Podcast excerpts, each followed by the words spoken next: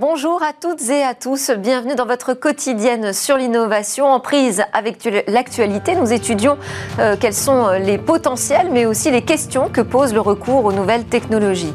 Aujourd'hui, j'interviewerai en ouverture euh, ce lundi Lionel Baraban, qui est le directeur général de Famoco, une entreprise française que vous ne connaissez peut-être pas, mais qui se cache derrière le prix Nobel de la paix attribué en 2020 pour le programme alimentaire mondial. On discutera ensemble de la façon dont le logiciel peut venir en aide dans le cadre d'une crise migratoire, en l'occurrence en aide aux réfugiés ukrainiens.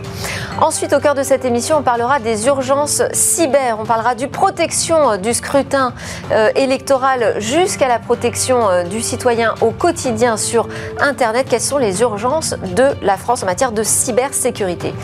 Et puis, euh, dans notre rendez-vous hebdomadaire, on verra ce que l'on sait des piratages qui ont été organisés par le groupe Lapsus, piratages qui ont touché des grandes entreprises de la tech. On fera le tour de ce que l'on sait aujourd'hui de, des conséquences des dégâts causés par ce groupe Lapsus, mais aussi de ce qu'on sait euh, de ses membres. Et puis on conclura par Ils font demain avec la découverte d'une start-up qui travaille sur un polymère capable de réparer les tissus sans suture.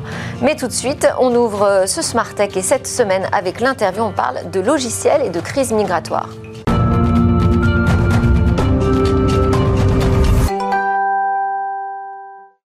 Une des euh, nombreuses conséquences de la guerre en Ukraine, c'est euh, l'émergence d'une nouvelle crise migratoire en Europe. Alors au-delà des défis humains, elle pose des questions logistiques auxquelles les solutions logicielles peuvent apporter des réponses. On voit ça en tout cas avec euh, Lionel Baraban, directeur général de Famoco, entreprise française que l'on retrouve donc derrière le programme alimentaire mondial qui a valu un prix Nobel de la paix en 2020. Bonjour Lionel Baraban, merci d'être connecté avec nous. Alors aujourd'hui, euh, votre entreprise propose à l'Union européenne de fournir des technologies pour numériser sécuriser toute la logistique migratoire que nous vivons actuellement. Expliquez-nous de quoi on parle exactement. Est-ce qu'on parle par exemple de recenser euh, les réfugiés, de mieux les orienter? Quand on a une crise migratoire de cette ampleur, la première question, c'est de redonner une nouvelle identité aux réfugiés c'est euh, de leur donner un document opposable, donné par euh, un gouvernement, une ONG tiers, qui soit capable de les reconnaître comme, euh, comme réfugiés. Quand on est réfugié, la première chose, la première question, c'est d'avoir un papier d'identité, d'avoir un document. Et, et, donc le recensement à la frontière des réfugiés, je pense que c'est le premier enjeu pour pouvoir ensuite leur donner des droits. Et ce dont on s'aperçoit, c'est qu'il y a énormément de bonne volonté, euh, un peu partout, mais elles ne sont pas coordonnées.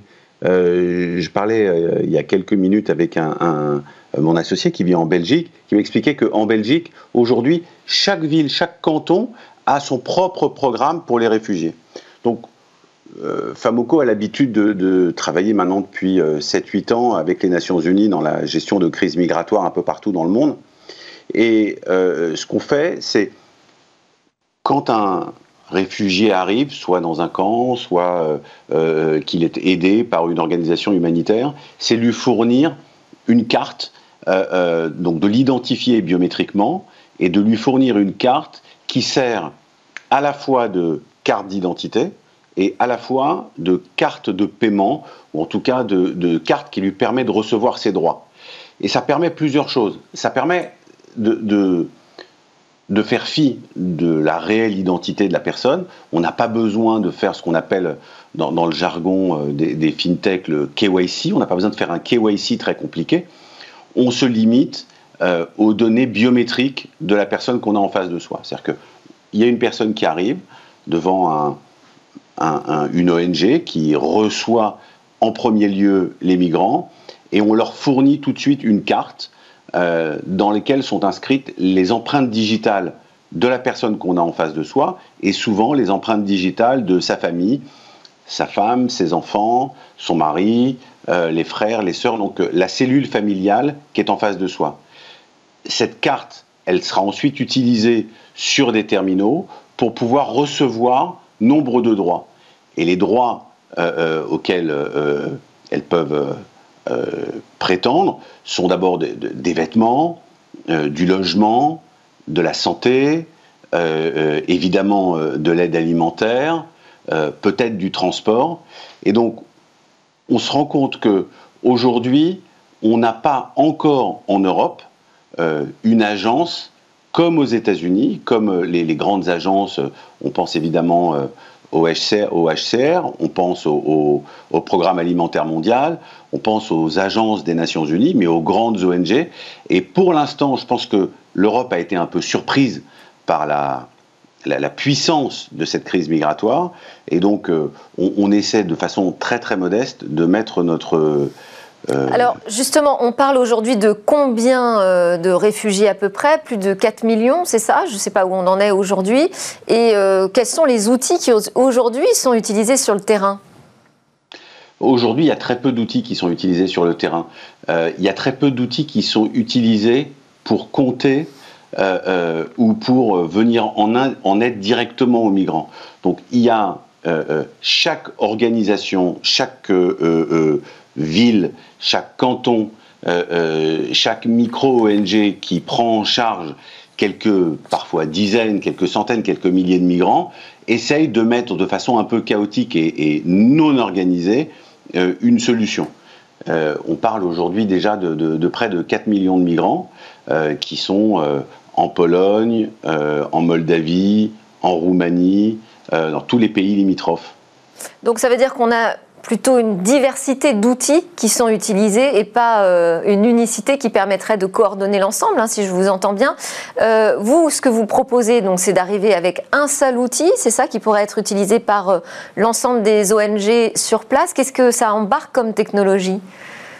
Alors, d'abord, donc, on, propose une seule plateforme, pas un seul outil, parce que ce qui va faire, de toute façon, comme souvent dans les crises migratoires, le, l'ADN de, ce type de migration, c'est euh, quelque chose de tout à fait dynamique. C'est-à-dire qu'on ne sait pas exactement où ils vont aller, euh, on ne sait pas exactement de quoi ils vont avoir besoin, certainement de choses différentes en fonction des populations, en fonction de leur localisation. Donc on va avoir besoin de s'adapter en permanence. Ce qu'on pense pour pouvoir fournir euh, une aide très à l'écoute des gens et très flexible, c'est de les identifier et de leur donner, dès leur arrivée, une carte une carte d'identification sur laquelle on peut ensuite agréger des droits qui sont donnés par des associations humanitaires différentes ou par des ONG différentes ou même par des individus différents. Donc ce qu'on propose, nous, c'est surtout de donner une plateforme pour permettre à différentes ONG euh, euh, d'agréger les différentes aides qu'elles proposent. Et alors cette plateforme repose sur quel logiciel? Parce que la clé, c'est le logiciel. La clé, c'est l'identification biométrique des personnes. Euh, une identification biométrique qui ne fiche pas. Euh, c'est-à-dire que, évidemment, quand on parle de personnes en fragilité, ce qui est toujours très difficile, c'est euh, de trouver, de, tirer la bonne, la bonne ligne entre ficher les gens, leur donner une carte et puis laisser une situation chaotique perdurer. Alors euh, comment, comment expliquez-nous plus concrètement euh, comment est-ce qu'on fait pour récupérer des données biométriques, les mettre, euh, donc les numériser, les mettre sur une plateforme à disposition de l'ensemble des intervenants qui ont besoin d'y accéder, tout en ne fichant pas? Alors, les technologies qu'on utilise sont assez proches des technologies de la blockchain, sont des technologies d'encryption. Et donc, en fait, quand on récupère les données biométriques d'une personne, au lieu de les stocker sur un fichier central euh, euh, biométrique, on les stocke sur la carte qu'on donne à la personne. Euh, donc en réalité, la seule chose qu'on fait, c'est que quand on rencontre quelqu'un, on prend ces données, biométriques, on les inscrit, on les écrit, on écrit un petit fichier digital sur la carte et on remet la carte aux migrants. Ça permet de garantir chaque fois qu'il va rencontrer une nouvelle organisation, qu'il va récupérer un droit, de prouver qu'il est bien la personne euh, euh, euh, qui a été inscrite sur la carte. Et on peut faire ça sans avoir besoin d'un fichier central. Et ça, c'est très très important parce qu'on ne fiche pas les gens, on garantit simplement que telle personne est bien celle qu'on a vue, est toujours la même, qu'on a vu d'abord euh, à un poste frontière, puis dans un camp, puis dans un village, puis dans un autre pays. Donc on peut la suivre sans l'afficher en ayant comme point d'ancrage sa donnée biométrique. sans fichier central, mais quand on présente sa carte et qu'on doit faire valider son identité, ça veut bien dire qu'il y a un moment une correspondance qui s'effectue avec des données qui sont stockées sur un serveur. Non, sur la carte. Sur la carte, mais pour la vérifier, la carte, l'information de la carte.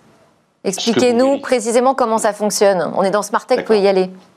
D'accord. Donc ce qu'on vérifie, ce qu'on appelle du match on card, donc ce qu'on vérifie, c'est que vous arrivez devant un, marchand, devant un, supermarché, vous présentez votre carte et on vous demande de vous identifier par rapport à cette carte. Donc vous allez présenter vos empreintes digitales et ce que va faire le petit terminal, c'est qu'il va regarder si les empreintes digitales que vous présentez sont bien celles qui ont été enregistrées dans la carte.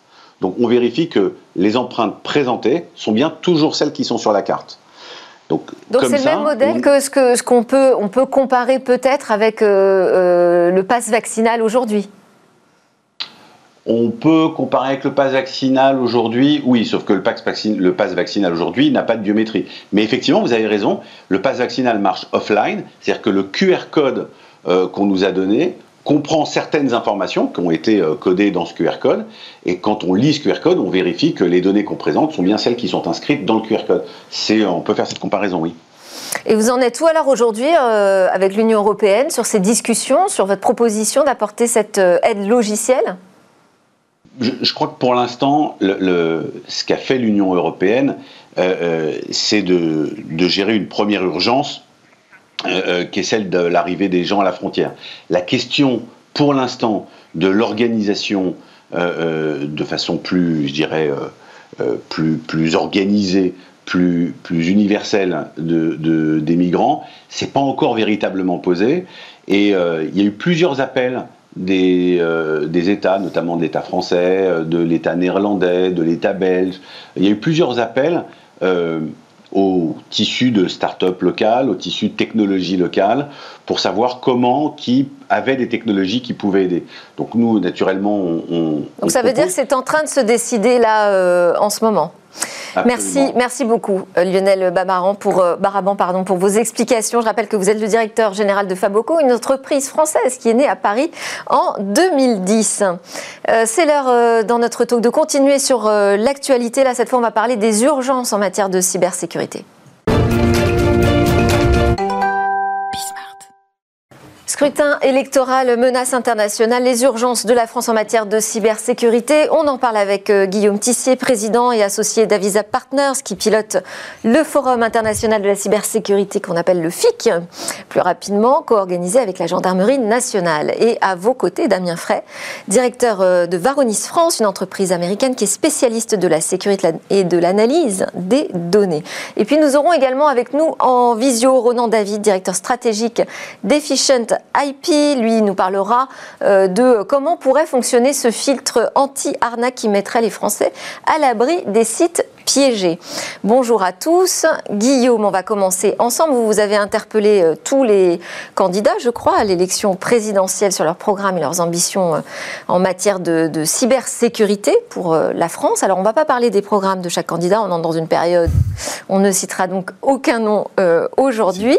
En revanche, moi, ce qui m'intéressait de voir avec vous, c'est quel était le niveau de prise de conscience de ces urgences cyber de la part des futurs, peut-être, présidents de la République enfin, du, de la futur président de la République Forcément, quand on interpelle, on a peut-être un regard un peu biaisé parce qu'on pose des questions et en réponse.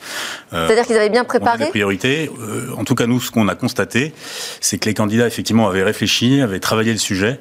Euh, et ça, c'est peut-être une nouveauté par rapport aux, élections précédentes, où on les sentait nettement moins à l'aise sur cette question de la, cybersécurité, avec quelques points qui reviennent dans, tous les, dans toutes les réponses que nous avons eues. Euh, un premier point clairement sur la sensibilisation euh, et la formation. Euh, le, problème des compétences numériques et notamment de cybersécurité est vraiment un sujet clé à deux niveaux, à la fois sur la sensibilisation du grand public et, en même temps, bien sûr, sur la formation des, des, spécialistes de la cybersécurité. Et sur les politiques, juste aujourd'hui, vous pensez qu'ils ont développé eux-mêmes leur expertise? Alors je pense qu'ils se sont dotés en interne euh, dans leurs équipes sans doute de bons spécialistes, en tout cas de personnes qui ont réfléchi à ces sujets. Et ça c'est un peu nouveau, c'est aussi je pense le résultat d'une prise de conscience euh, liée euh, au Covid, liée à notre dépendance au numérique. et donc voilà, la sensibilisation a, fait son œuvre. Il y a aussi cet enjeu électoral d'un point de vue de, la protection du, du, scrutin aujourd'hui. Est-ce qu'on est capable de dire qu'on peut sécuriser l'ensemble des communications qui ont lieu là en ce moment au sein des partis, par exemple, pour la préparation du scrutin, pour que tout se passe le mieux possible Alors, sécurisation euh, des communications. Aujourd'hui, le vrai sujet par rapport aux élections présidentielles, c'est euh, en effet euh, en amont des élections, c'est la sécurisation des candidats et euh, de leur parti politique. Euh, on a eu beaucoup de euh, communications qui ont été faites autour de se protéger contre des vols d'informations, se protéger contre des deepfakes. on l'a vu, alors c'est pas lié à l'élection, mais on l'a vu avec le président ukrainien qui, lors d'un deepfake, disait qu'il fallait rendre les armes. donc ça, oui, on le voyait effectivement accepter la capitulation de l'Ukraine. Exactement. Donc ça, c'est des sujets qui sont aujourd'hui très problématiques pour les candidats donc ils, sont très vigilants par rapport à ça. Euh, comme on disait juste avant, ils ont aujourd'hui euh, des gens euh, dans leur entourage qui travaillent sur ces sujets de protection de l'information. et puis le deuxième enjeu, ça va plutôt être la protection de la campagne et du vote, de l'élection, faire en sorte que l'ensemble des systèmes des communes soient opérants euh, lorsqu'on va arriver à quelques jours euh, des élections. Parce que là, on ne parle pas de vote électronique, hein, on continue à voter de manière traditionnelle. Pour autant, il y a de l'informatique qui entre en jeu. Alors, alors aujourd'hui, euh, il y a quand même 66 communes euh, en France qui ont fait le choix euh, de vote électronique. Donc là-dessus, il y a quand même un enjeu et, et, il va falloir. Et puis il y a les Français de l'étranger aussi. Exactement. Il y a tous les votes en fait de l'étranger par correspondance, etc. Donc ça, c'est un enjeu. Aujourd'hui, disons que le vote reste quand même encore très un vote par papier. néanmoins, le fait d'avoir ce qui a pu se passer sur la ville de Marseille en 2020, où l'ensemble des système était inopérant, euh, si ça arrive la veille de l'élection, euh, on ne sait pas trop aujourd'hui comment euh, les collectivités peuvent réagir. Donc les grandes villes, les grandes collectivités sont probablement préparées, ou en tout cas s'y préparent. sur des plus petites collectivités, c'est un des enjeux aujourd'hui de, de l'élection. Vous les avez entendus inquiets, Guillaume Tissier, là-dessus, sur la protection de la campagne? Alors oui, effectivement, toutes, euh, toutes les équipes ont mis en place des, euh, euh, des, compétences pour gérer leur sécurité. Ils ont été très discrets quand même pour la plupart mm. sur les modalités pratiques de, de, cette prise en compte. on n'a pas vu d'affaires d'ailleurs de fuite de données. Pour le moment. Pour le moment. nous n'avons pas eu effectivement d'affaires. Alors ce qui ressort aussi des, des, programmes, des réponses que nous avons eues, c'est le besoin de prendre en compte le, de façon opérationnelle le sujet de la, de la cybersécurité au plus près du terrain. Euh, notamment au niveau des territoires. Euh, on sait qu'aujourd'hui, les, grandes entreprises, les OIV ont fait beaucoup de progrès depuis quelques années, euh, grâce notamment à, l'ANSI et à des dispositifs ensuite internes à ces entreprises. en revanche, l'échelon local collectivité, PME, ETI, est encore largement insuffisamment sécurisé. Euh, et donc là, il y a eu pas mal de propositions. Pas forcément par faute d'expertise ou euh, d'outils, c'est un problème de budget aussi, non? C'est un problème de budget, c'est aussi un problème, je pense, de mutualisation des moyens, euh, au sens où la sécurité est efficace quand elle est collective, notamment pour des petites organisations. D'où d'ailleurs l'appel à projet qui a été lancé pour créer des CERT régionaux qui travaille notamment Donc les, les, vous êtes les, CERT, moi je dis, mais les CERT, c'est ça, c'est des centres, comment on traduit C'est des centres de, de réponse. Euh, de réponse à incident. Exactement, qui vont permettre, euh, lorsqu'une collectivité euh, demain sera attaquée, lorsqu'une PME sera attaquée, bah de, de, pouvoir détacher un certain nombre d'experts pour gérer la, la, situation. Alors en lien évidemment avec les dispositifs qui existent déjà, on a déjà cybermalveillance qui, mmh. qui est là pour flécher un certain nombre de prestataires référencés, mais il manquait, si vous voulez, au niveau des euh, des, entités qui permettent de mutualiser ces, ces compétences sécurité. Alors souvent au sein des, groupements d'intérêt public qui gèrent les sujets numériques. Hein. C'est le cas par exemple pour la région Bourgogne, qui a placé ce CERT au sein euh, du groupement d'intérêt public qui gère l'IT euh, pour les, collectivités de, la région. Finalement, il y a des points de, convergence, j'imagine, euh, sur, sur cette question de la cybersécurité. Où est-ce que ça se différencie entre les, candidats? Alors c'est plus sur les leviers à, mobiliser, c'est-à-dire que donc les, questions de budget, par exemple? Alors les questions de budget et les questions aussi de, de, levier en matière de politique industrielle. Je crois que c'est aussi une nouveauté quand on parle de cybersécurité assez rapidement, on en arrive aux questions de souveraineté, tout simplement parce que on sait qu'aujourd'hui 80% des solutions que nous utilisons en matière de cybersécurité sont des solutions non européennes. et que donc, si on veut demain, et c'est un sujet clé, avoir une cybersécurité autonome, eh bien évidemment, il faut qu'on renforce nos, moyens, nos capacités. et ça pose donc le sujet de la politique industrielle. Et, sur les leviers. Alors d'ailleurs, les, les, candidats, vous, êtes, vous les avez conviés au campus cyber à Paris, qui est censé créer cet écosystème en France. Tout à fait. Alors effectivement, il y a déjà des outils qui ont été mis en place. Euh, il reste euh, ensuite beaucoup de leviers à, mobiliser. Il y a le levier de la commande publique qui revient tout à fait euh, quasiment dans tous les, programmes.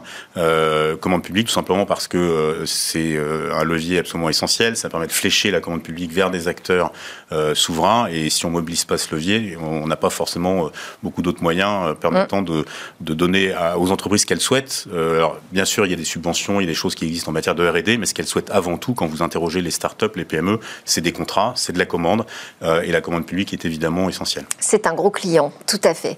Euh, on va donner la parole euh, à notre ami qui est connecté avec nous, Ronan David d'Efficient IP, que j'ai fait patienter, qu'il m'en excuse. Efficient IP, c'est un éditeur de logiciels, un spécialiste français d'ailleurs de l'automatisation de la protection des DNS, hein, qui est le, le système qui gère les noms de domaine pour faire court et simple. Bonjour. Alors, je vous, ai fait intervenir dans, dans ce talk parce qu'une des priorités, je dirais, aujourd'hui, c'est d'être capable de protéger les citoyens, l'ensemble des Français, lorsqu'ils naviguent sur Internet. Et alors, on a eu euh, euh, cette idée de voir apparaître peut-être un filtre anti-arnaque. Donc, l'objectif, ce serait euh, d'alerter les internautes lorsqu'ils surfent sur éventuellement un risque de tomber sur un site piégé. comment est-ce que ça fonctionnerait selon vous?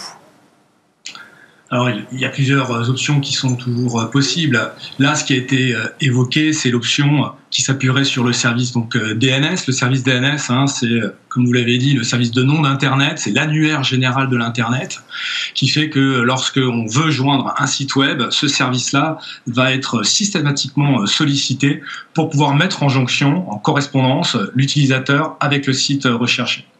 Donc euh, c'est un point euh, névralgique euh, du système de communication et de mettre à cet endroit-là donc un point de filtrage permettrait de prémunir les risques pour un usager de venir se connecter à un site identifié comme étant malveillant. Mais ça veut dire que ça reposerait sur une liste noire, c'est ça, de, de sites?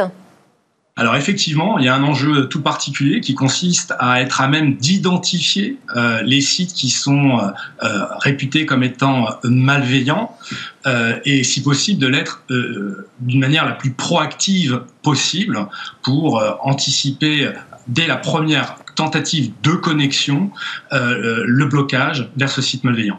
Mais alors ça, pour que ça, ça soit vraiment efficace, il faut mettre en œuvre quelle technologie?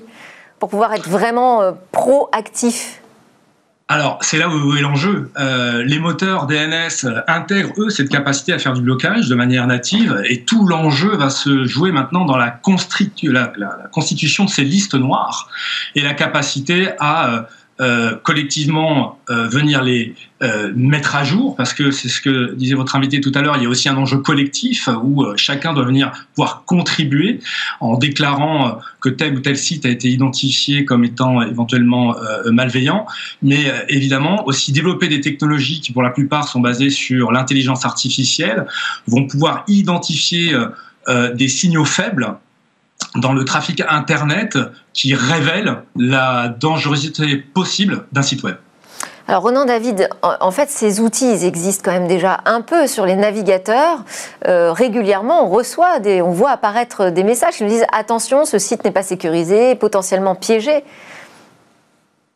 Alors, il y a des services qui sont effectivement offerts par euh, certains euh, fournisseurs d'accès à Internet, par certains constructeurs euh, de browsers web, et ils offrent un premier niveau.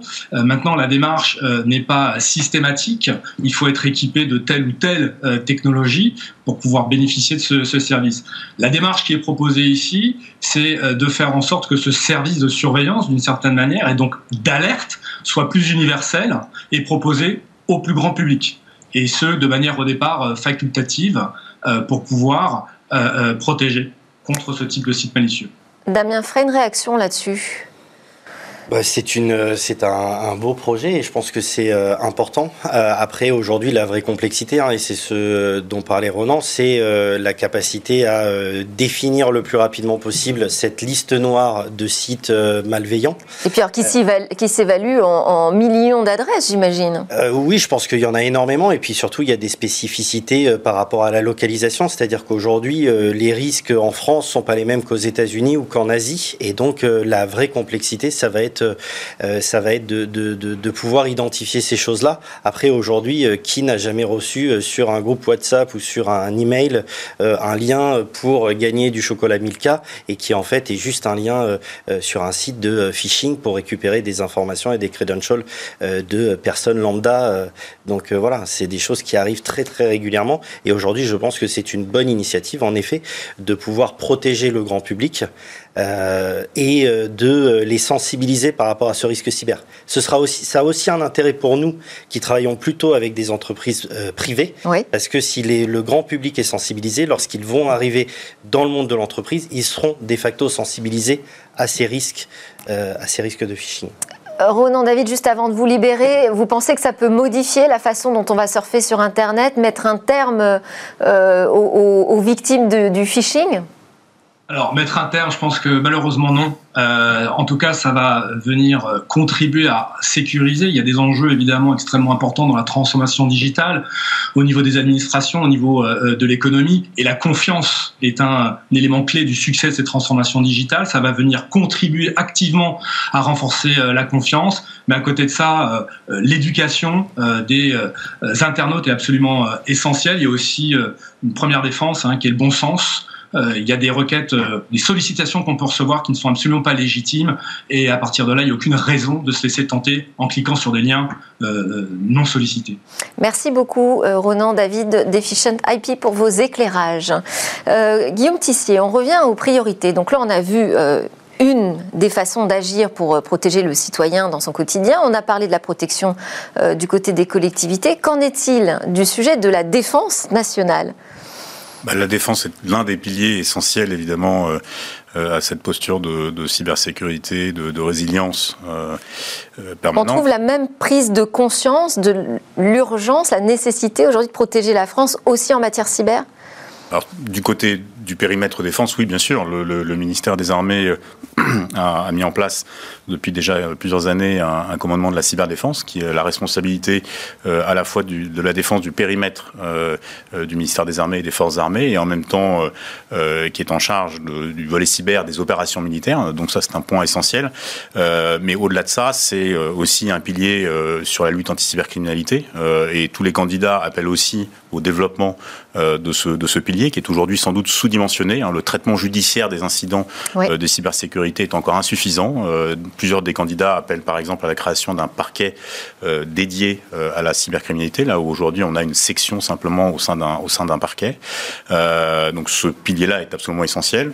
Le pilier de la politique industrielle dont nous avons parlé tout à l'heure, et puis un pilier aussi fondamental sur la diplomatie, sur la politique étrangère, pilier d'autant plus fondamental qu'on va dans sans doute dans les mois qui viennent avoir un, un débat avec les États-Unis sur la suite du Privacy Shield. Vous avez vu qu'il y a quelques jours, il y a eu une annonce, il y a une annonce, annonce très politique. Ouais.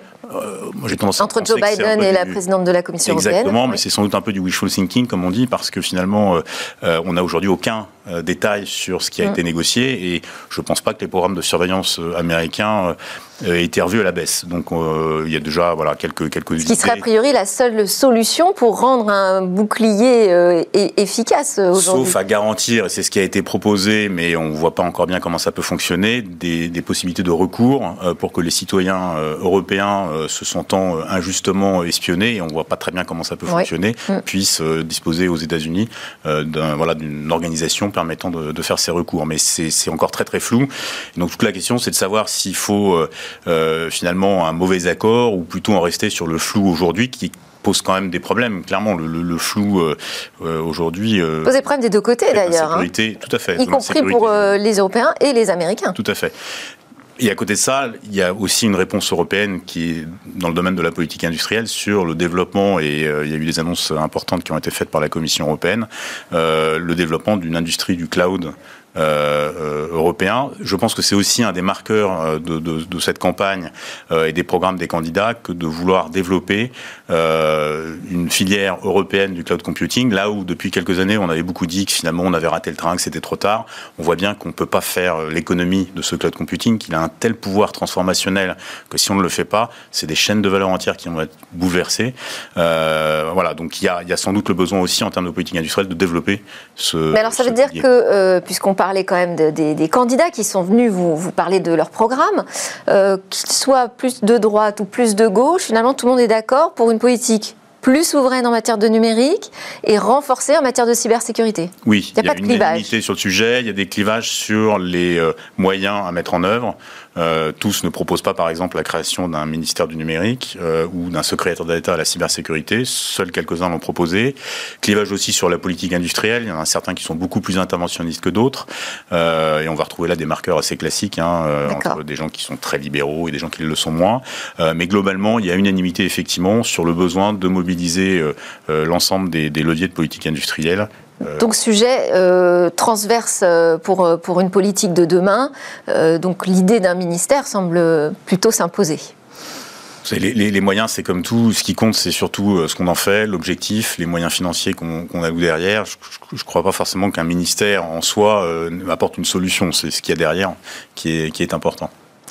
Alors, Damien Frey, on va terminer, on arrive pratiquement à la fin de, de, de ce talk. On va terminer avec euh, ce scrutin, puisque là, on est quand même à moins d'une semaine maintenant hein, du, du, premier tour.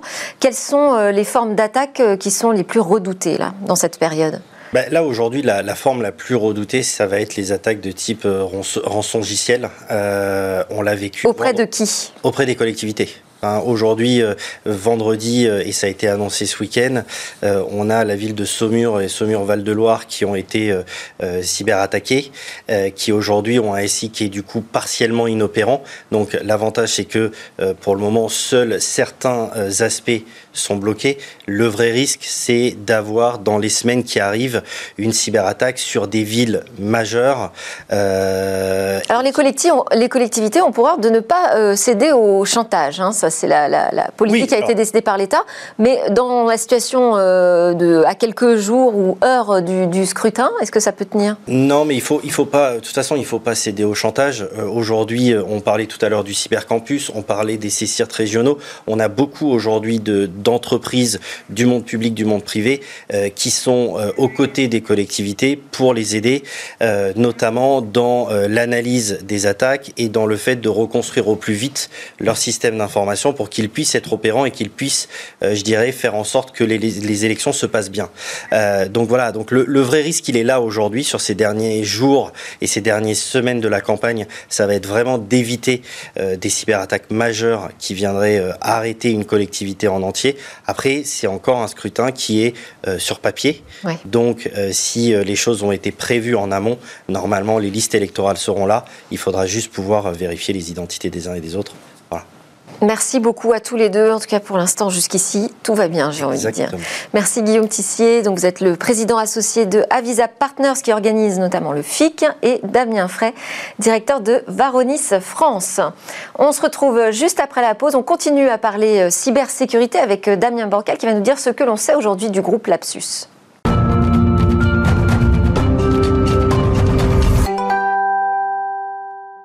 Vous regardez Smart Tech, l'émission euh, quotidienne sur l'innovation avec euh, tout ce que ça a de potentiel et de qualité, mais tout ce que ça comporte de risques également. Et ça, on en parle avec Damien Bancal régulièrement, le cyberchercheur et fondateur de Zataz.com. Bonjour Damien. Aujourd'hui, on va particulièrement s'intéresser à ces attaques qui euh, sont attribuées au groupe Lapsus. Alors d'abord, un, un, rappel des faits, hein, Damien. Alors, Lapsus, comment peut-on expliquer ça? Si vous êtes des parents, honnêtement, ouvrez vos oreilles.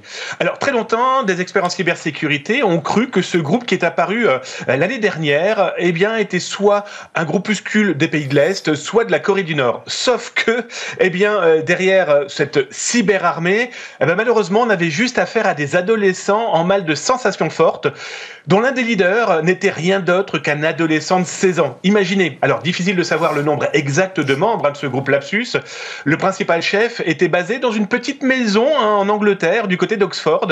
Un autre adolescent, là, selon les autorités, euh, serait du côté du Brésil. Et nous, on avait repéré, euh, dès le mois de novembre l'année dernière, un mystérieux contributeur qui n'a pas été pour le moment euh, clairement géolocalisé. Mais voilà, un groupe de pirates qui a fait pas mal de dégâts, qui a visé par exemple de grosses entreprises.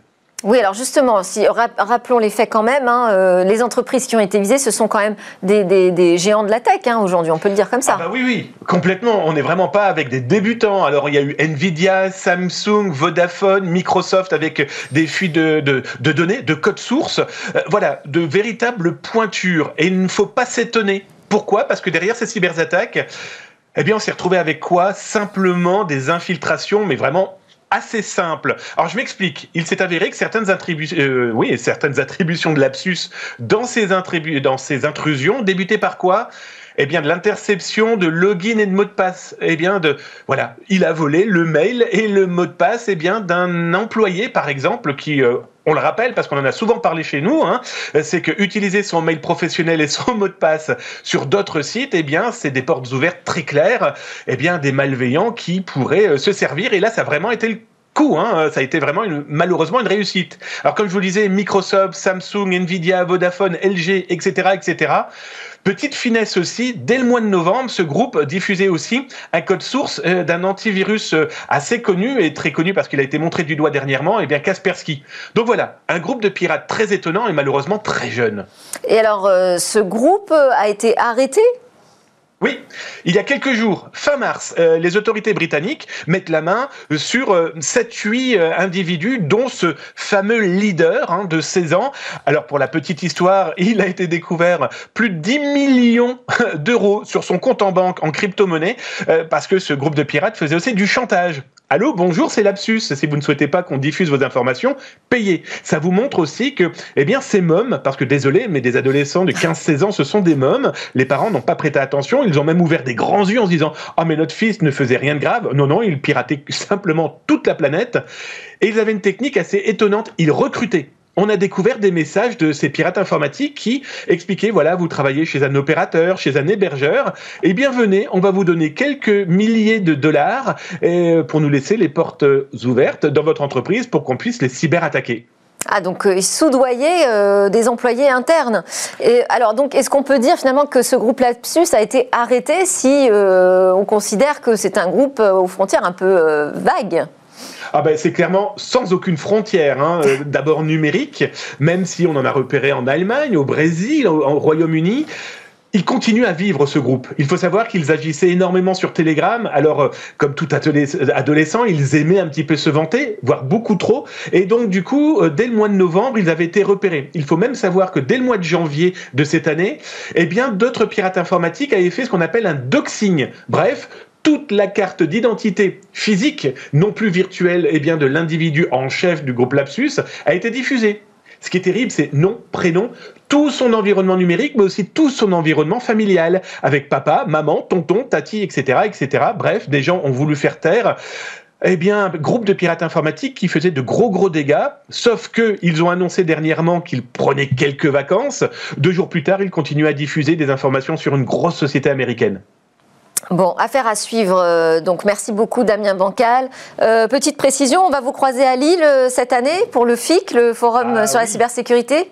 Ah bah c'est indispensable, on en parlait, vous en parliez là il y a quelques secondes. Oui oui, donc au mois de juin je serai présent au FIC. Alors moi plus précisément pour le C2, l'European Cyber Cup que j'avais animé l'année dernière et cette année eh bien je vais continuer à vous présenter des concours de ethical hacking, de piratage éthique et à Paris, quelques jours plus tard, où là, ça sera pour le The Hack, euh, l'ancien euh, rendez-vous hacker qui a depuis deux ans ne pas pu hein, agir à cause de la Covid. Eh bien là, ça, ça revient, euh, le The Hack. Alors, ça sera le 24 et 25 juin, là, c'est à Paris. Et là, pareil, on pourra s'y croiser. Vous pourrez aussi croiser énormément de passionnés de cyber. Eh ben, contente de vous voir sur Paris. Merci Damien Bancal. Donc, vous êtes, je le rappelle, le fondateur de Zataz.com. À suivre dans Smartex et notre séquence Ils font demain. On termine cette édition comme chaque lundi avec un reportage chez ceux qui euh, travaillent sur les technologies d'avenir. Aujourd'hui, c'est la découverte d'une société qui entend révolutionner certaines procédures médicales. Celles qui aujourd'hui notamment nécessitent de recoudre des tissus, voire de les agrafer. Alors à l'échelle microscopique ou à grande échelle, ce polymère euh, synthétique né d'une recherche menée au MIT est capable de réparer les tissus avant de disparaître sans laisser de traces. On regarde ce reportage qui a été préparé par Cécilia Sévry et Soisy Coulier. Bonjour à tous. Réparer les tissus humains sans fil ni agrafe, c'est l'objectif que s'est fixé la start-up française Tissium. On est venu ici à la rencontre aujourd'hui du cofondateur de la start-up Christophe Bancel pour découvrir les secrets de ce polymère que la start-up a mis au point. C'est parti. Alors chez Tissium, votre rôle c'est de réparer les tissus sans agrafe et sans suture. Exactement. En fait, si vous regardez les différentes techniques chirurgicales, elles utilisent des sutures, des agrafes, des vis ou des clous. Et ces techniques-là sont inspirées de l'artisanat, comment on, assemble de matériaux. Il y a eu énormément de progrès les 20 dernières années sur la robotique, la célioscopie pour aller sur l'organe de manière moins invasive. Mais une fois que vous êtes sur le tissu, vous êtes toujours invasif parce que les matériaux qu'on utilise, ces fameuses agrafes ou ces fils, sont traumatiques. Hmm. Si vous voulez changer la façon de faire des procédures, vous n'avez pas d'autre choix que de créer ou d'utiliser de nouveaux matériaux. Tissium a inventé une nouvelle classe de matériaux qui permet de réaliser certaines procédures de manière totalement automatique.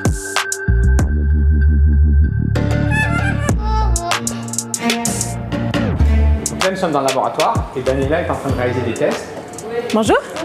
Sur le polymère euh, afin de tester les différentes propriétés euh, physico-chimiques. À l'intérieur de cette seringue, vous avez le polymère qui a été inventé par les chercheurs du MIT et nos équipes. Il est appliqué sur le tissu. Comme il est visqueux, il reste en place. Et une fois que la procédure est, achevée, le médecin, le chirurgien va photo-activer le polymère et il passera de cet état liquide visqueux à un état solide et flexible en collant au tissu. Partant de ce matériau-là, vous avez développé des procédures Tout à fait. Je vais vous les présenter. Donc nous avons développé trois procédures. La première dans le domaine de la réparation des nerfs périphériques, la deuxième dans le domaine de la réparation des hernies ventrales et la troisième dans le domaine de la chirurgie cardiovasculaire. Alors comment ça fonctionne? Montrez-moi la première procédure par exemple. Dans le domaine de la réparation du nerf périphérique, le nerf a été sectionné et pour le réparer, nous allons l'insérer dans une chambre qui a été photo-imprimée avec notre résine. Nous allons fixer cette chambre au nerf en utilisant notre adhésif, comme vous le voyez, et à l'issue, nous allons photo-activer l'ensemble permettra d'avoir une réparation complète. Le nerf va pousser à l'intérieur de la chambre et à l'issue de cela, vous allez avoir l'ensemble du système, que ce soit la chambre et l'adhésif, qui vont se bio-résorber. Génial. Comment Tissium va participer au monde de demain? Dans le domaine des dispositifs médicaux, en général, l'innovation vient du chirurgien et il se rapproche d'ingénieurs pour essayer de répondre à une problématique qu'il a rencontrée. Les ingénieurs regardent quelles sont les technologies disponibles, ils les assemblent pour apporter une nouvelle solution. Nous avons une démarche un peu différente, nous sommes partis de la science. Nous avons inventé une nouvelle classe de matériaux avec les chercheurs du MIT. Et ce matériau-là, aujourd'hui, nous sommes en train de démontrer son potentiel, son utilité dans différentes applications. Mais nous envisageons demain qu'il sera une nouvelle brique technologique à la disposition des ingénieurs, des chirurgiens pour innover et inventer les procédures de demain.